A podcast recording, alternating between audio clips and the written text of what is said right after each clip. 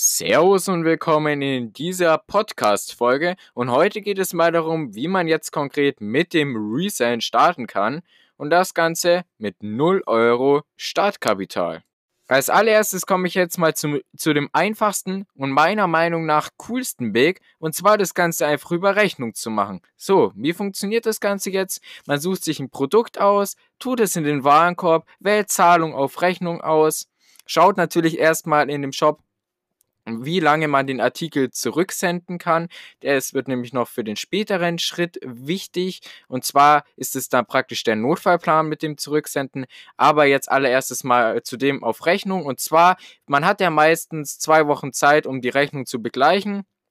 Und innerhalb der zwei Wochen äh, versucht man dann den Artikel zu resellen. Ich würde euch generell äh, empfehlen, den Artikel maximal sieben bis zehn Tage bei euch zu lagern. Und wenn er in diesem Zeitraum nicht verkauft werden sollte, ihn einfach zurückzuschicken. Denn man hat ja jetzt dann praktisch den Artikel auf Rechnung gekauft, heißt, man muss ihn erst spätestens in 14 Tagen begleichen. Und ja, wenn man den dann einfach nicht äh, verkauft hat, dann schickt man ihn zurück und muss die Rechnung auch nicht begleichen. Win-Win-Situation.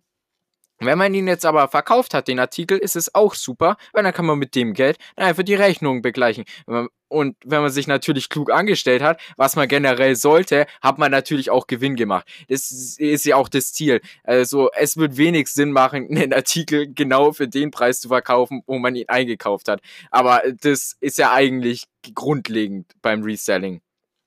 So, der zweite Weg ist einfach Sachen aus dem zum Beispiel Kinderzimmer zu verkaufen, die man jetzt nicht mehr braucht. Zum Beispiel, wenn man einfach mal in den Kleiderschrank schaut, findet man bestimmt zehn Klamotten, die man eh nicht mehr trägt oder die zu klein sind oder die einem einfach nicht mehr gefallen, die aber einfach noch in einem Tip-Top-Zustand sind und ja, noch Geld bringen würden.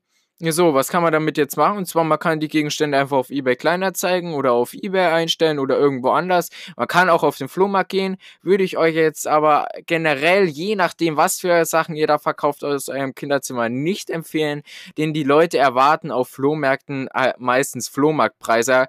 Heißt, wenn man dann sagt, hey, ich habe hier einen Gucci-Pullover, der ist neu, aber ich trage ihn halt nicht, weil er mir nicht gefällt dann und man verkauft ihn dann auf einem Flohmarkt und die erwarten, die Leute erwarten da Flohmarktpreise und wollen da für den Pulli nur 20 Euro zahlen. Es wäre ja ziemlich dumm, weil so ein Pulli ist ja wesentlich mehr wert. So, deswegen würde ich euch generell empfehlen, die Sachen über eBay Kleinanzeigen zu machen. eBay Kleinanzeigen ist generell eh super, weil man dafür, man hat einfach gar keine Gebühren. Bei eBay hat man nämlich leider immer diese 10% Verkaufsprovision, aber ja, das ist auch kein Problem. Aber ich würde euch generell wirklich empfehlen, auf eBay Kleinanzeigen zu verkaufen. So, der dritte Weg ist jetzt einfach, im Freundeskreis nachzufragen, ob da Leute Sachen haben, die sie loswerden wollen, aber zum Beispiel einfach zu faul sind, zu, sie zu verkaufen. Ähm, das ist so simpel. Die meisten werden jetzt vielleicht denken, hä, das funktioniert doch eh nicht, aber probiert's einfach mal aus. Es gibt wirklich so viele Leute. Diese Gesellschaft heutzutage ist so bequem. Wenn du denen das sagst, hey, äh, du, äh, ich habe gehört, du willst doch die alte Playstation loswerden. Ja, ich verkaufe sie dir, ich nehme dafür 20 Euro Verkaufsprovision äh, und dann passt es. Die, ihr werdet nicht glauben, wie viele Leute damit einfach einverstanden sind, weil sie sich denken, ja, ich wollte schon eh lang mal loswerden und jetzt macht sogar jemand für mich und ich muss dann nur einen kleinen Betrag für zahlen. Und ja, das ist einfach mit der Bequemlichkeit in der heutigen Gesellschaft, kann man sich das einfach extrem zunutze machen. Und ja, Leute, das waren jetzt mal drei Wege, wie man jetzt wirklich mit 0 Euro Startkapital mit dem Resellen anfangen kann. Und ja, ja schreibt mir doch gerne mal Feedback zu dieser Folge auf Instagram. Max Reselling heiße ich da. Einfach zusammengeschrieben. Und ja, dann würde ich mich freuen, wenn wir uns wieder in der nächsten Podcast-Folge hören.